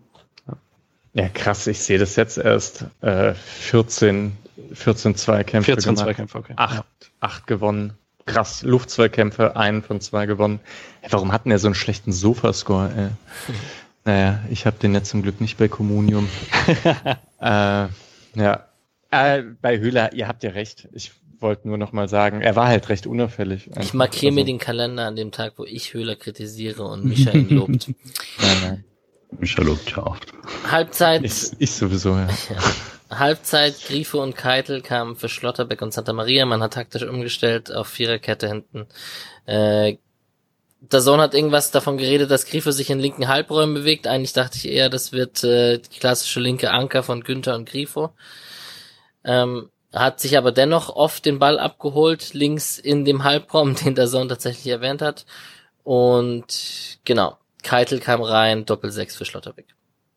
Ähm, ich fand es hatte ein bisschen was vom Leipziger 4-2-2-2. Also sowohl Grifo als auch Scholloy haben nicht wirklich einen klassischen Flügelspieler gespielt. So sehr, dass ich mich am Anfang mal kurz gefragt habe, ob Grifo jetzt die hängende Spitze spielt, weil er sehr viel zentral war. Also er hat auf jeden Fall nicht so klassischen Flügel bedient, wie man es normalerweise oft von ihm gesehen hat. Also muss ich das ja. so und zustimmen. Ja, ja, es stimmt, das hast du, ja, früher hat man das ja nie gesagt, 4-2-2-2. Äh, das ist halt echt erst durch Leipzig irgendwie reinkommen, aber es trifft eigentlich schon auch ganz gut als auch aufs Freiburger Spiel zu. Grifo hat halt einfach diesen großen Radius und das muss man auch haben, wenn es ein 4-4-2 ist, weil 4-4-2 erstmal eine blöde Formation für Spiel mit Ball ist weil sehr klare Ketten, sehr wenig Dreiecke, ähm, da müssen sich Spieler bewegen und aus dieser Formation ausbrechen. Deswegen Höfler ist ja viel abgekippt. Grifo ist dann, hat dann diesen breiten Radius, hat Räume besetzt, wo er sich den Ball abholen konnte. Und insgesamt hat mir das ganz gut gefallen. Es fehlte eben vielleicht noch der Spieler, der sich etwas, ähm, ja, also dann einer der beiden Stürmer, der sich vielleicht auch noch zurückfallen lässt da wäre so ein Wu Yong Jeong vielleicht von Anfang an eine ganz gute Entscheidung gewesen. Aber gut. Äh, ja. Dann versuchen wir doch mal durch die zweite Halbzeit ein bisschen schneller als durch die erste Ach, durchzukommen. Ja. Ähm, es gab den Freistoß von Grifo, den Höfler am kurzen Pfosten verlängert, wo Schwolo gut mit dem Fuß pariert. Ähm, es, ja. Ja, eigentlich äh, eine es geht gar nicht. Dass, also so schlecht wie Hertha heute den ersten Pfosten verteidigt hat, das ist eigentlich ein No-Go, dass Freiburg daraus kein Tor gemacht hat. Weil es sind halt normal genau die klassischen Freiburger Standards und eigentlich musst du dafür Hertha bestrafen. Weil Höfler ist halt jedes Mal zumindest zum Kopfball gekommen. Petersen macht, Hat macht einen Hattrick. Ja, wahrscheinlich. Wobei, ja, kommen mhm. wir nachher dazu. Ja, hätte eine machen können. Es gab die Grifo auf Günther, flache Flanke auf Höhler, der den Ball nicht sauber aufs Tor bekommt. Ähm, es gab die eine Flanke in der 60. Minute von Schmid, die abrutscht, wo Schwolo irgendwie noch ran muss und klären muss. Mm, es gab einen Abschluss von der Hertha in der 70. Ich springe jetzt schon zur 70. Minute von der linken Seite aus, die am Tor vorbeigeht. Und dann kam Petersen für Höhler in der 70. Minute. Patrick, du hast es gerade angesprochen. Vielleicht willst du unabhängig von der Chance, die er am Ende noch machen könnte oder ein paar Minuten später. Doppelspitze Petersen Demirovic? Ja, nein? Ich, ich fand es besser als davor mit Demirovic Höhler, aber einfach weil ich dann das Gefühl hatte, Demirovic hatte die Aufgabe, die Höhler da davor hatte, sich ab und zu mal anzubieten und Bälle festzumachen. Ist ja auch die Großchance von Petersen äh, bereitet er vor. Ähm, könnte aber auch einfach dran liegen, dass Höhler heute wirklich ein Spiel hatte, in dem nicht sonderlich viel gelungen ist. Also mir haben dann die Minuten mit Demirovic Petersen besser gefallen als die Minuten davor. Und ist halt, man hat wirklich zwei Spieler vorne, die irgendwie eine gewisse Präsenz ausstrahlen. Vielleicht, seit, ah. gleichzeitig fand ich halt, also als Petersen dann wirklich drauf war, na, und nachdem er die große Chance da vergeben hat, die er plötzlich hatte, ähm, wo äh, Dimirovic ihn nochmal da findet und er den Ball dann drüber haut. Ähm, also davor dachte ich, das wäre voll das Spiel für Petersen. Da dachte ich kurz, ah, ich habe recht. Und äh, weil da war der, hatte Freiburg viel den Ball um den Strafraum und öfter mal am Strafraum, im Strafraum, aber niemanden, der so richtig plötzlich frei wurde oder mal, mal gerochen hat, wo er hin muss und so. Aber danach war ja wirklich keine wirkliche ähm, Offensivaktion mehr. Und dann kann man sagen, gut, dann war einfach so ein bisschen die Luft raus, nachdem man den nicht gemacht hat oder so. Oder ähm, das Offensivspiel lief dann halt doch nicht so gut, äh, wenn Leute sich da so ein bisschen auf den, auf den Füßen stehen oder nicht so ganz, nicht mehr so ganz die Abläufe funktioniert haben. Also es war jetzt auch nicht unbedingt Werbung dafür. Ja, würde ich auch sagen. Das ist halt Vielleicht die Frage. Bei dem, ja, sorry. Es ja. ist halt die Petersen-Einwechslung ist halt das klare Signal, dass man aufmacht und dann kommen halt die Konterchancen und es 3-0 fällt und wenn es länger 2-0 steht, ist die Frage, ob Freiburg noch in mehr Situationen kommt. Don't know. Ich würde gern Keitel noch loben bei der mhm. Aktion. Mhm. Das war richtig schön, mhm. weil ich dachte, ah, okay, er will wieder abziehen. Ähm, mhm. Klar, junger Spieler und äh, hat mal die Chance. Und dann war ich sogar überrascht von dem relativ klaren Pass, den er auch dahin spielen muss. Und Demi macht das auch gut, dass er den sofort da zur Seite legt. Es war auch, es war so ein insgesamt überraschender Angriff, den ich jetzt, also da habe ich nicht jede Aktion vorher gesehen, wer da was machen wird. Fand ich gut. Und dann gibt's ja auch noch ein Konte von Freiburg in der 84. Minute. Hm. Auch über Demirovic und Jeong, den die dann vertändeln. Hm. Vorne da hatte ich das Gefühl, Demirovic muss eigentlich vorher auf Jeong spielen, spielt dann noch, dann kommt Jeong nicht mehr so richtig hin und kriegt den Ball dann nicht mehr zurückgespielt. Und ich glaube, direkt im Anschluss fällt das 3-0. Ich würde gerne noch zwei Aktionen von der Hertha nur kurz erwähnt haben. Das ist einmal der Kunja Pfostenschuss, der Müller gegen den Hinterkopf danach äh, rutscht. Das ist äh, kurz davor war Cordoba noch im Laufduell gegen Lienhardt. Vielleicht ist es dann auch mit Lienhardts Schnelligkeitsdefiziten auch Vielleicht kann man da auch betonen, dass Cordoba vielleicht auch nicht der langsamste Spieler der Bundesliga ist. Und ähm, genau, ein Schuss von Radonjic aus 16 Metern, den Müller gut hält. Das noch in der 82. Minute. Nur die zwei Szenen noch zur Vollständigkeit. Vor dem 3 zu 0, Konter von der Hertha.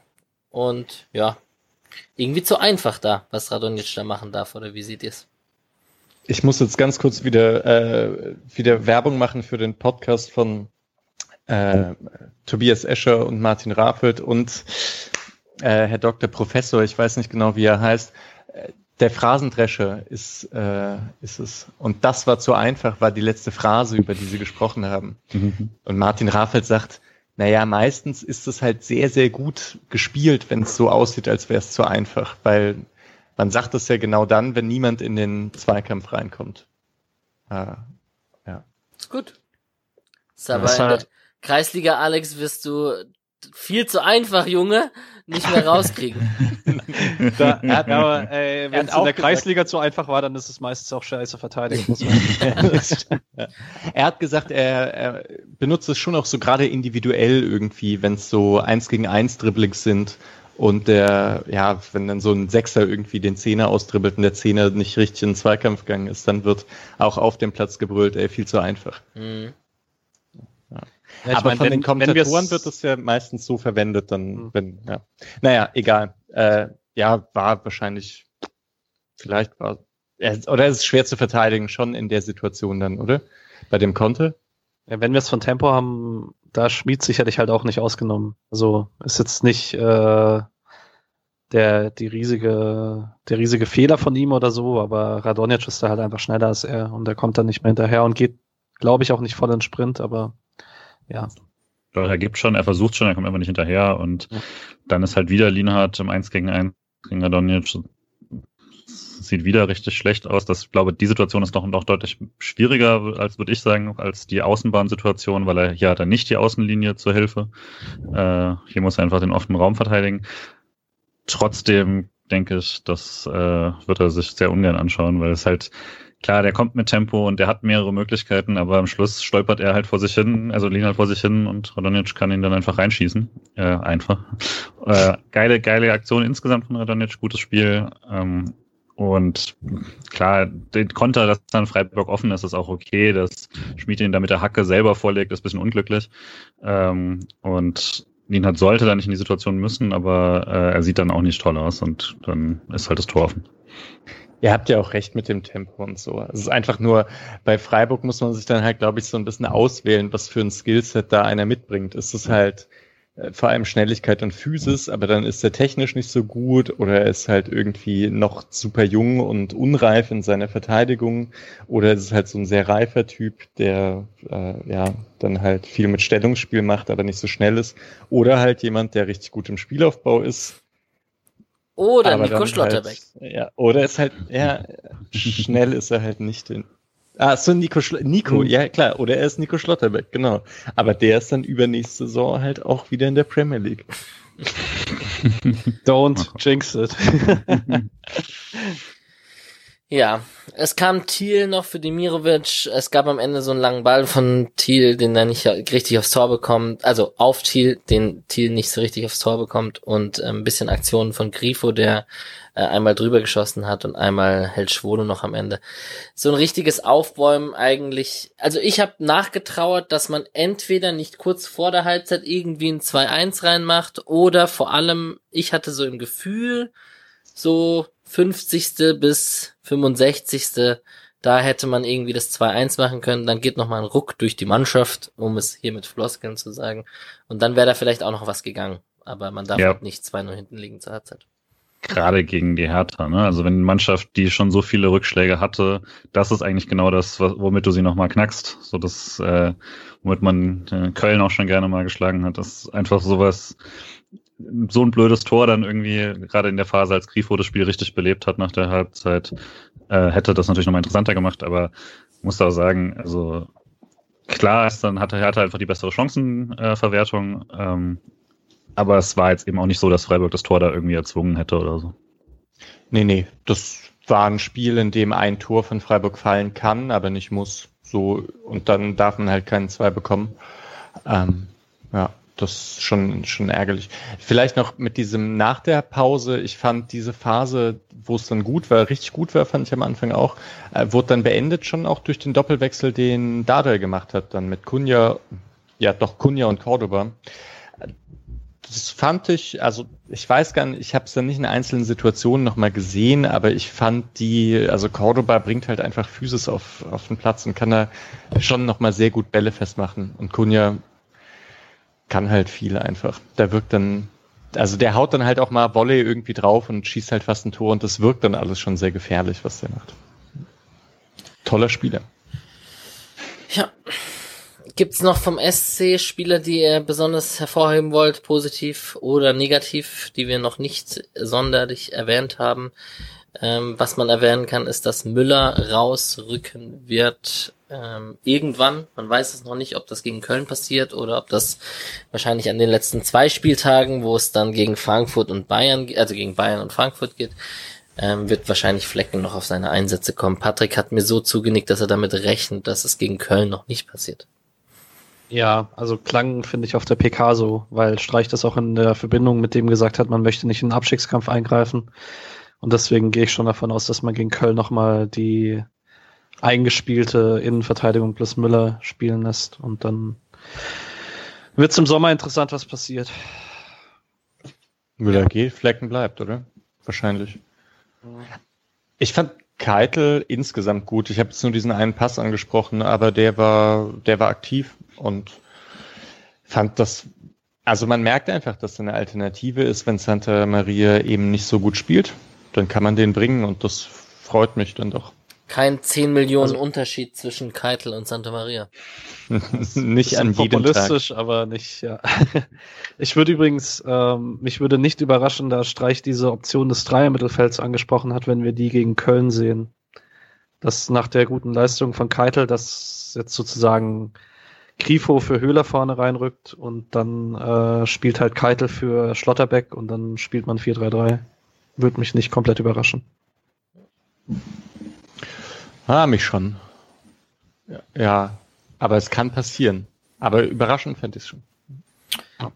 Wenn es so passiert, ihr habt's hier zuerst gehört. Oder es wurde hier zu, zu, auf jeden Fall zuerst gesagt. Wann ihr es gehört habt, ist eine andere Geschichte. Gut, Jean und Thiel kamen da am Ende rein, muss man glaube ich nicht sonderlich erwähnen. Äh, Schiedsrichterleistung Benjamin Cortus. Die Karten sitzen recht locker ab und zu, aber eigentlich alles in Ordnung bei der Spielleistung. Fand ich auch. Ich fand die meisten gelben Karten, bis auf die ersten ein, zwei, die waren ein bisschen früh, fand ich. Aber die meisten gelben Karten, die später kamen, da ist schon immer jemand auf den Fuß getreten oder sonst was. Bei Demirovic kann man vielleicht noch diskutieren, ob man das jetzt als Revanche-Foul sieht, dann auf jeden Fall gelb. Oder ja, wenn nicht, dann eigentlich das ist die gelbe Karte, die ich vielleicht nicht gegeben hätte. Ja, also ich glaube, man kann da nie individuell was dagegen sagen. Ich finde es einfach grundsätzlich hätte ich, mag ich einfach Schiedsrichter lieber, die eine ähm, andere Linie haben und sich trotzdem durchsetzen können. Muss auch erstmal können, das kann nicht jeder. Äh, gleichzeitig hätte Höfler durchaus fliegen, ich denke, sollen. Ähm, mit dem, mit dem Foul, mit dem, wo er schon, also weil er schon ein, zwei Mal ganz gut durchgekommen ist und dann äh, als er da, weiß nicht, in der äh, 80. oder dann, als er da nochmal so reingeht, das wäre richtig nervig gewesen, dass er dann nochmal fehlt, aber ähm, ganz wundern hätte er sich nicht dürfen. Wenn man auf die Statistiken schaut, eigentlich äh, mal wieder ein Spiel verloren mit mehr Ballbesitz. Ich glaube, es ist müßig zu sagen, jedes Mal, wenn es passiert. Ähm, Patrick, du hast ein bisschen die Expected Goals rausgesucht. Wenn ich das gerade hier so überblicke, ist das auch alles so in Ordnung. Zumindest, vielleicht nicht 3-0, aber ein 2-0 oder, also ein 1 bis 2 Tore Vorsprung ist absolut gerechtfertigt, sagen wir es mal so. Ja, das wär's mit dem Spiel. Ich weiß nicht, ob ihr noch was Besonderes äh, sagen möchtet zu dem. Vielleicht nur, ich hätte mich halt gefreut, wenn es knapp geworden wäre für die Hertha. Das ärgert mich jetzt dazu noch, mhm. dass Gut. die jetzt wahrscheinlich draußen sind aus dem Abschiedskampf. Guter Übergang. Wir reden kurz über die Bundesliga. Du würdest sagen, die Hertha ist jetzt raus aus dem Abstiegskampf? Was, Platz 14 jetzt? Ein Spiel weniger? Platz 14, Und ein das Spiel Restprogramm, weniger. Genau. Punktgleich, ne? Ja, aber das Restprogramm ist krass. Die haben ja, die spielen ja nur noch gegen Teams unten drin. Und Teams unten drin bedeutet auch gegen Schalke. Ja, aber sie spielen halt auch gegen Bielefeld und Köln. Und damit genau. halt hast du auch zwei Spiele, wenn du da wieder schlecht spielst und die verlierst, dann ist es egal, was du davor geholt hast, weil dann verlierst du halt gegen die direkte Konkurrenz. Ich würde sagen, jetzt willst du gegen Augsburg, ja, die sind noch dran, gegen Mainz, Hoffenheim, Stuttgart, Freiburg. So, das ist die Riege, gegen die du jetzt gerade spielen willst, weil die gucken jetzt Richtung äh, Sommerurlaub. Bielefeld jetzt ist nicht, ist jetzt nicht so geschenkt, würde ich sagen. Von daher, klar, also sie haben es auf jeden Fall völlig in der eigenen Hand und müssen das auch machen. Wenn du mit dem Kader kannst du dann nicht, kannst du nicht irgendwie äh, weniger als vier Punkte daraus holen, aber äh. aber die gewinnen doch gegen Schalke. Oder? Das wird mich jetzt sehr wundern, wenn die nicht gegen Schalke gewinnen. Und dann müssen sie eigentlich nur noch gegen Arminia oder gegen Köln einen Punkt holen. So. Ja, und dann haben sie noch Hoffenheim am letzten Spieltag, für die es um nichts geht. Ja. Also das ist schon, das wäre jetzt dann doch ein krasser Einbruch, wenn sie es nicht schaffen würden. Und ihre Mannschaft B schlägt sich ja ganz gut. Also. ja, und die klar beste Tordifferenz von allen. Das ist nochmal ein Punkt mehr. Das kann man vielleicht hm. auch noch erwähnen. Und ich weiß nicht, bei dem Spiel, vielleicht übertreibe ich es auch mit der individuellen Klasse von der Hertha aktuell, aber mir scheint es dann doch so, dass wenn Dada das halbwegs gut hinbekommt und das, die sich noch so ein bisschen finden, kann ich mir auch einfach vorstellen, dass die nächste Saison dann plötzlich im Europa mitspielen. Ei, ei, ei, ei. Das Nein, das ist auf jeden Fall so. Also ähm, als Freiburg-Fan denkt man ja erstmal nach unten. Also vor jeder Saison, also zumindest geht's mir noch so und äh, ich hätte auch gerne Hertha einfach in, als Absteiger gehabt, weil das halt eine Mannschaft ist, bei der man nächste Saison nicht mitrechnen kann, dass sie unter Freiburg steht. Nee. Tatsächlich nicht. Also selbst wenn Guendouzi und Radonjic gehen, das ist ja schon doof für die, glaube ich. Sie sind beide nur geliehen, oder? Mhm. Aber ja, also trotzdem, das reicht halt. Das reicht richtig gut. Ja, ansonsten ist in der Bundesliga natürlich nicht so viel passiert, weil wir am Donnerstagabend aufnehmen und äh, wir ein Nachholspiel hatten. Wir können ein bisschen nach vorne schauen tatsächlich und schauen, was am Wochenende passiert. Dortmund gegen Leipzig ist vielleicht interessant. Ähm, Wolfsburg gegen Union geht ein bisschen um die internationalen Plätze, wenn ich das so überblicke. Bremen-Leverkusen ist für beide wichtig. Mm, ja. Gladbach-Bayern. Gladbach-Bayern. Ich hoffe jetzt fast, dass Gladbach siebter wird und nicht Union. Irgendwie fällt mir es schwer, Union so einen Europaplatz zu gönnen, weil die halt aus der, also so aus demselben Leistungsniveau wie Freiburg kommen und dann der, damit komme ich nicht so gut klar. Damit musst du musst dich nicht rechtfertigen. Das ist ein ganz natürliches Gefühl, was ich teile. Fühle ich total, also zu 100 Prozent.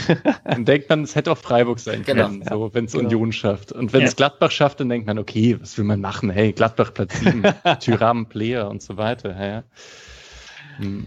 ja Bei so. Stuttgart hätte es mich auch nochmal heftig genervt, aber. Ja, ja. Gut. Dann, ich habe hier noch zwei Sonderpunkte. Ich weiß nicht, wie weit wir ausschweifen wollen. Wollen wir über Fritz Keller sprechen oder nicht? Hat jemand ein Statement auf dem Herzen? Ich weiß nicht, ich hab's nicht so gut mitbekommen. Würdet ihr sagen, der Vergleich war gerechtfertigt oder? also ich, ich finde, man kann zumindest sagen, ich finde es absolut verrückt, dass Rainer Koch irgendwie seit Jahren aus allen DFB-Skandalen einfach hervorkommt und gefühlt unantastbar ist, obwohl er halt kein bisschen besser als alle anderen Funktionäre ist, die da irgendwas zu sagen haben. Ähm, von dem her, ich glaube, Fritz Keller ist einfach der, also so, wenn man es rückblickend betrachtet, es gab ja auch so ein paar Momente in Freiburg, äh, nachdem dieses 2-2 gegen Hertha mit dem späten Reisinger-Ausgleich, erinnere ich mich, dass es danach einen Skandal in der Bild gab, weil er im vierten offiziellen Mittelfinger gezeigt hat. Es gab sonst irgendwie ein paar Sachen, wo er am Spielfeldrand einfach mal ziemlich laut und beleidigend geworden ist und dass er halt vielleicht von seiner Mentalität her dann nicht der Beste ist als für einen Funktionär. Vielleicht hätte man das vorher wissen können, aber naja. Ich weiß gar nicht. Also ich glaube, immerhin dieser Narrativ, den es vorher irgendwie gab, einfach nur weil er aus Freiburg war, ähm, mit der ist ja vielleicht zu nett für den DFB. Ich denke, das hat sich irgendwie erledigt. ähm, wenn man diese, die Süddeutsche hatte ja mehrere ganz hübsche ähm, Einblicke darin, die aber immer sehr, also die so detailliert waren, dass sehr klar ist, dass ihre Quelle einer der Beteiligten ist und das war nicht Keller. Ähm, dass er versucht hat, dieses, dieses halt hier in, in Frankfurt beim DFB übliche Spiel irgendwie mitzuspielen und darin einfach nicht so gut war. Äh, wie die anderen, die das seit Jahren machen, also mit, mit irgendwelchen Sitzungen und irgendwelche äh, Mitarbeitergespräche belauschen und so und all diesen ganzen Unsinn. Ähm, ja, und dementsprechend, also der hat da versucht, irgendwie mitzuspielen, konnte das nicht so gut. Ich glaube nicht, dass er jetzt irgendwie besser ist als die anderen, aber immerhin ist er, was ich schon meinte, immerhin ist er nicht gestolpert über die x-te Spendenaffäre oder die, äh, oder die nächste Steuerhinterziehung oder sonst irgendwas, sondern einfach über interne Reibereien. Das ist ja auch mal wieder ganz erfrischend beim DFB. Ja, ich habe mich natürlich auf euch verlassen und bin einfach nur in die Moderatorrolle äh, gerutscht. Würdet ihr ihn denn gerne wieder beim SC sehen, wenn es jetzt beim DFB ein Aus gibt? Ist mir voll egal. Also, tatsächlich. Ich finde, das ist schon diese DFB-Sachen interessieren mich eigentlich nicht. Und äh, ja, es, aktuell gibt's ja keinen Präsidenten beim SC, ne? Nee. Ja. Ich bin nee. nicht Mitglied und so, das ist alles euer Verein. Das also müsst ihr, müsst ihr unter euch ausmachen. Ich denke ganz ehrlich, man hat aktuell keinen Präsidenten und wenn er sich aufstellen lässt bei der Mitgliederversammlung und die Mitglieder ihn wählen, dann ist es okay. Also ich habe da jetzt irgendwie keinerlei harten Gefühle, weil er zum DFB gegangen ist oder so, dass ich mir jetzt denke, boah, nee, der hat sich jetzt disqualifiziert für einen kleinen SC Freiburg oder so, aber ich glaube, er macht's nicht. Ich kann es mir irgendwie nicht vorstellen. Ja. Mir geht's da tatsächlich manchmal wie dir, Mischa. Das ist mir auch echt manchmal einfach Latte. Naja. Hm. Ja, ja, es ist auch so ein bisschen fragt man sich, muss einem das, also muss einem das wichtig sein oder nicht? Ich, also ich weiß du, habe da auch keine Antwort drauf, aber ich denke, man kann sich schon mit in, interessanteren Sachen beschäftigen irgendwie. Man kann sich aber auch mit interessanteren Sachen beschäftigen, als Hertha gegen Freiburg zu schauen am Donnerstagabend. Also das ist deswegen weiß auch nicht genau, wie ich das mit mir vereinbare. Hm. Ja, äh, ich sehe schon, die äh, Fanszene Marius Folge wird dringend und dann gehen wir auch da einmal tiefer in die Materie ein und dann lässt sich vielleicht das ein oder andere auch besser nachvollziehen, beziehungsweise kann man sich besser reindenken. Wir sind ja auch vielleicht hier auch Leipzig und Berlin, also das ist ja auch, weiter ja. weg geht's ja auch fast nicht. Genau, vielleicht müssen wir beide auch einfach eingeführt werden. Das ist ja auch nicht so, dass ich mich mal ewig damit auseinandergesetzt hätte und dann gesagt habe, das lohnt sich nicht, sondern ich habe es halt nie wirklich gemacht. Und ja. du wahrscheinlich auch nicht so. Ja. Bisschen mehr doch. wahrscheinlich durch meine Freiburger mehr. Vergangenheit, aber ja. durch fünf Jahre Exil bildet sich auch eine leichte Distanz. Das ist natürlich so. Dann kommen wir jetzt zum besseren Spiel. Ja, gleich. Äh, es gibt ah. aber nicht so viel zu erzählen von den ausgeliehenen Spielern. Zur neuen Saison kann man auch mal diese Reihenfolge überdenken, weil es ist oft so, dass wir von der Bundesliga auch oft auf die nächsten Gegner springen und so. Seid gespannt, es kommt ganz viel tolle Sachen auf euch zu. Genau. Ähm, Nico Schlotterbeck äh, kommt auf jeden Fall zurück. Das wurde in der Pressekonferenz erwähnt von Christian Streich. Der freut sich, wenn er wieder da ist. Gespielt haben die ganzen ausgeliehenen Spieler bis auf ein paar Ausnahmen natürlich nicht, weil das ist ja immer noch ein Donnerstagsspiel jetzt gewesen. Ähm, außer Brandon Borello, der hat ein Nachholspiel gegen den KSC gehabt mit der Fortuna aus Düsseldorf und hat getroffen. Joker-Tor zum 2 zu 1. Und schießt Borello Düsseldorf zum Aufstieg. Ja, am HSV vorbei und naja, ich glaube, Kiel schwächelt nicht. Ich glaube, die ziehen das durch. Mhm. Ja. Zweite Liga Aufstiegskampf. Wollen wir kurz HSV haten? Jeder einmal Haha sagen oder? wir haten nicht, ne? Dafür ist es. Wir haben ja nichts Schlimmes gemacht. Ja, das stimmt. Wir haben gar nichts gemacht. Ich nehme zurück, es tut mir leid. Schade. Ich hätte lieber den HSV oben nach im dritten Jahr alle Schadenfreude, die ich hatte beim Abstieg und beim ersten Mal Nichtaufstieg, sind mittlerweile aufgebraucht. Ich finde das mittlerweile nur noch traurig und äh, hätte gerne den Verein wieder als Gegner und nicht als irgendwie Witz Witzfigur im äh, die, auch der Witz ist nicht mehr lustig. Das ist das dritte Mal, das ist so bescheuert. also das ist so jedes Mal das gleiche. Das ist nee, das ja, ist wie so ein alter Family Guy Joke oder so. Das die habe ich, also ich habe das eigentlich gespielt. Äh, das also das ist ja wirklich so, so wie so ein Family Guy Joke, der jetzt gerade in der Mitte ist, der, der 20 Mal wiederholt wird und irgendwann wird er wieder lustig, irgendwann an dem Punkt nicht mehr lustig ist. Also das, mich macht's fertig. Also das ist unglaublich. Sehr Na, ja. ich weiß nicht. Ich, ich denke mir halt so, ich, ich habe einfach nicht genug von diesem Verein gesehen, dass sich irgendwas in der Denke rund um den Verein geändert hat, dass sich eh, dass irgendwas besser werden würde, wenn jetzt wieder aufsteigen. Deswegen hätte ich jetzt einfach lieber keine Ahnung. Ich meine, um Fürth tut's mir total leid, weil die jetzt schon drei Leistungsträger verloren haben, bevor überhaupt die Saison vorbei ist, weil die halt einfach finanziell ziemlich am Arsch sind. Aber Fürth unter Leitl spielt einen guten Fußball und Kiel spielt seit Jahren guten Fußball und die hätte ich einfach deutlich lieber in der Bundesliga. Und sie haben, sind finanziell so viel schwächer als Freiburg, das ist einfach deutlich angenehmer als im Abschiedskampf. Ja, also das ist für mich halt immer ein wichtiger Punkt. Ich denke auch so komischerweise äh, immer, also sehr konkurrenzlastig. Und das andere ist, ich finde es nicht so schlimm, wenn die in der zweiten Liga spielen, weil ich schaue ja zweite Liga. Also ich mache das richtig gerne, bevor der SC spielt Samstag 15.30 dann 13.30 äh, 13 Uhr nochmal so Spiel zu sehen, wenn da nächstes Jahr dann Bremen-Hamburg spielt und äh, also wirklich die zweite Liga nächstes Jahr, wenn wenn Köln und Bremen absteigen und Schalke und der HSV nicht hochgeht, das ist ja unfassbar, wie, wie wenn da Zuschauer im Stadion sind. Das wird echt eine richtig coole zweite Liga. Dieses Mal tatsächlich die beste zweite ja, Liga aller Zeiten. ich, ich glaube, Wums schaut kein Bundesliga-Fußball mehr nächstes Jahr, weil alle Meme-Mannschaften in der zweiten Liga sind. Ja, ja. Ich erwähne ganz kurz Florian Katt, der in der Startelfer 73 Minuten gespielt hat, 1-0, nee, 3-0 gegen Saarbrücken gewonnen und wenn er fit ist, scheint er zu spielen und Amir Braschi, der am 1. Mai 1-0 gewonnen hat gegen St. Gallen, durchgespielt hat auf der 6, also da scheint wohl der Amir zurück zu sein, den wir kennen. So, und jetzt, Mischa, darfst du. Äh, die zweite Mannschaft ist mit fünf Punkten vor den Offenbacher Kickers ein Spiel weniger, noch sieben Spieltage sind zu spielen. Wir hatten uns zuletzt gehört, das war vor dem Spiel gegen den FC Gießen. Das war ein 1 zu 2 Sieg nach Bukalfa und schade. Da wurde der, vor allem der FC Gießen Kommentator sehr gelobt in Social Media, der das Richtig gut. sehr, sehr gut gemacht hat für so einen Regionalliga Kommentator und auch vom Gegner, die die Spieler sehr, sehr, sehr gut kannte. Julian, wolltest du was ergänzen? Nee, war alles richtig. War echt spaßig dazu zu hören. Die haben auch eine ganz schöne Aktion gehabt, dass man quasi auf der Seite dann, wenn man wollte, sich noch ein Ticket holen konnte fürs Spiel sozusagen für zwei Euro irgendwie äh, konnte man äh, Zaungast sein und für einen Fünfer irgendwie ein Stehticket kaufen oder so. Haben sie sehr schön gemacht.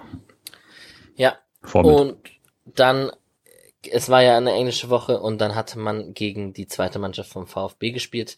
Das wurde zum ersten Mal vom SC sehr erfolgreich übertragen. Wir haben am Anfang schon gewitzelt.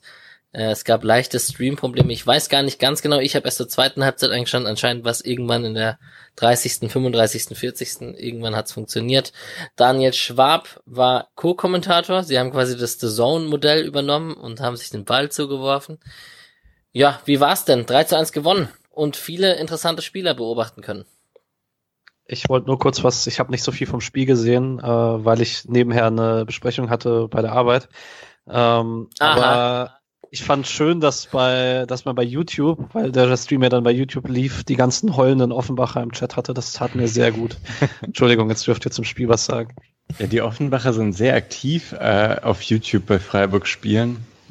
Aber gut, YouTube-Kommentarspalten, das ist halt wirklich auch der tiefste Abgrund des Internets. ähm, ja, hey, alle schreiben SCF, der für SCF ist ein. ja, genau. äh, ja, also. Und Misha so SCF. ja. äh, ich habe zum ersten Mal seit längerem dann gemerkt wieder, wie ärgerlich das ist, wenn man sich auf, ich meine, was, was war, wann war das? Dienstag? Dienstag 14 Uhr? Also absolute Unzeit natürlich auch, um einen Stream zu schauen. Aber wenn man dann denkt, okay, ich mache dann halt mal Pause mittags und setze mich jetzt hin und dann läuft dieser Stream nicht an. Ich habe echt, ich habe mich richtig, richtig geärgert ähm, und konnte auch nichts anderes machen. Also ich bin dann nämlich auch nicht so, dass ich nach 15 Minuten denke, okay, jetzt lass ich, äh, so jetzt mache ich was anderes. Naja, irgendwann ging es dann ja, aber dann stand es schon 2-0. Denkt ihr, du bist Fan von Kickers Offenbach?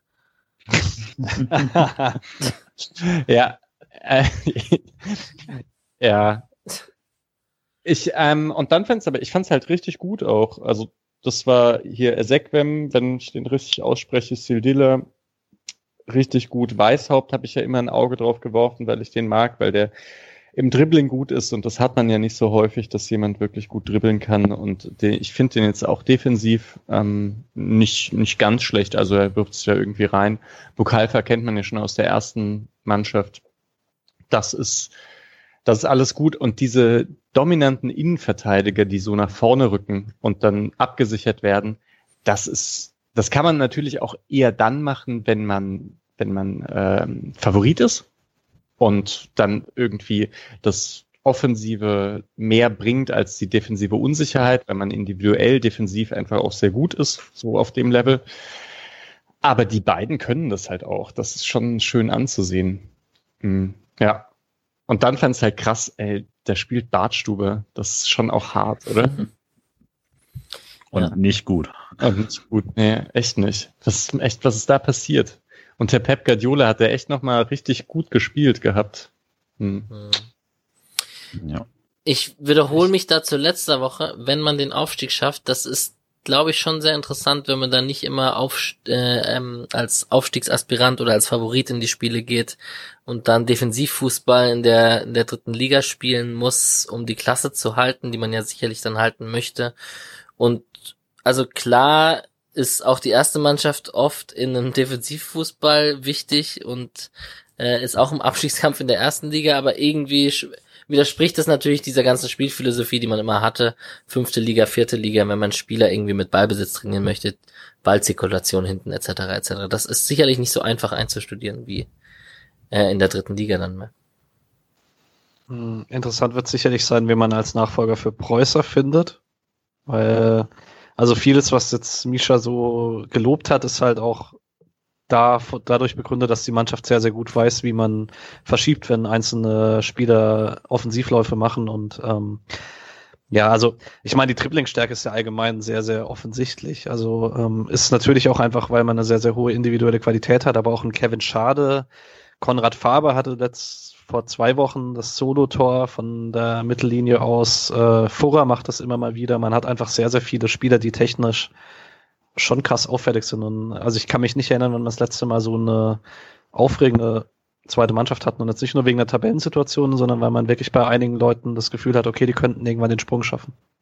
Ja, schade, auch voll krass, wie der Bälle festmacht. Ähm, ja. das, das, das könnte man auch beim defensiveren Fußball noch nehmen. Und Burkhardt vielleicht noch zu nennen. Ja, sorry, Julian. Ich glaube auch genau, also sowas, das ist dann, glaube ich, wirklich gut nächstes Jahr, wenn man dann eben, wer auch immer jetzt den Aufstieg schafft, aber gegen die Top-Mannschaften der, der dritten Liga, äh, wenn, wenn das hinhaut, ähm, da spielen kann, ist natürlich auch sehr gut, dass ein Kevin Schade dann genau solches Verhalten dann mal lernt, wie, wie du da eben anläufst und so. Das, das wird, glaube ich, auch etwas sein, was man ihm dann weniger beibringen muss in der, ähm, in der Bundesliga, wenn er die Chance bekommt. Äh, noch ganz kurz nur wegen der Nachfolge. Also die, das ist ja schon soweit klar, dass Thomas Stamm von der U19 den, den ah. Platz von Preußer übernimmt. Das ähm, habe ich nicht mitbekommen. Genau, der rückt einfach hoch quasi von der U19 und ich weiß nicht genau, ob es dann einmal äh, alle, alle eins auf, aufrücken oder wie es dann genau ist, aber den Schritt zumindest, der ist es besetzt soweit. Und glaubt ihr dann, wie ist es mit so Kammerbauer und Cut, wenn die zurückkommen? Glaubt ihr, die spielen zweite, zweite Mannschaft? Nein? Man hat ja trotzdem die Altersbegrenzung. Ah, also ja. man hat ja trotzdem die Begrenzung. Und dann ist halt die Frage, ich denke mal, dass Flumi mitgehen wird.